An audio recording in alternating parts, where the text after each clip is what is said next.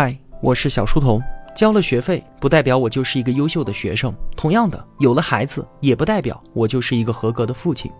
中国式父亲不善言辞的标签，不应该成为我们不知道怎么与孩子建立亲密关系的托词。工作忙的借口，让我们没能像妈妈那样与孩子共享他成长当中的点滴喜悦。而在孩子犯错的时候呢，我们又以父亲的身份施以简单粗暴的斥责。我们知道孩子会长大懂事的，他们会谅解父亲的沉默寡言和偶尔的暴跳如雷，会理解我们为家奔波半生却也没有太大成就的平凡，也会接纳这个面对许多困难都表现出无能为力的父亲。尽管我们做的不够好，但我们依然能够得到孩子最大的敬爱。身为人父，我当然知道自己多爱孩子，但我们也应该担负起一个父亲该有的责任，对得起今天那一句“父爱如山”的赞美。祝你父亲节快乐，也祝我快乐。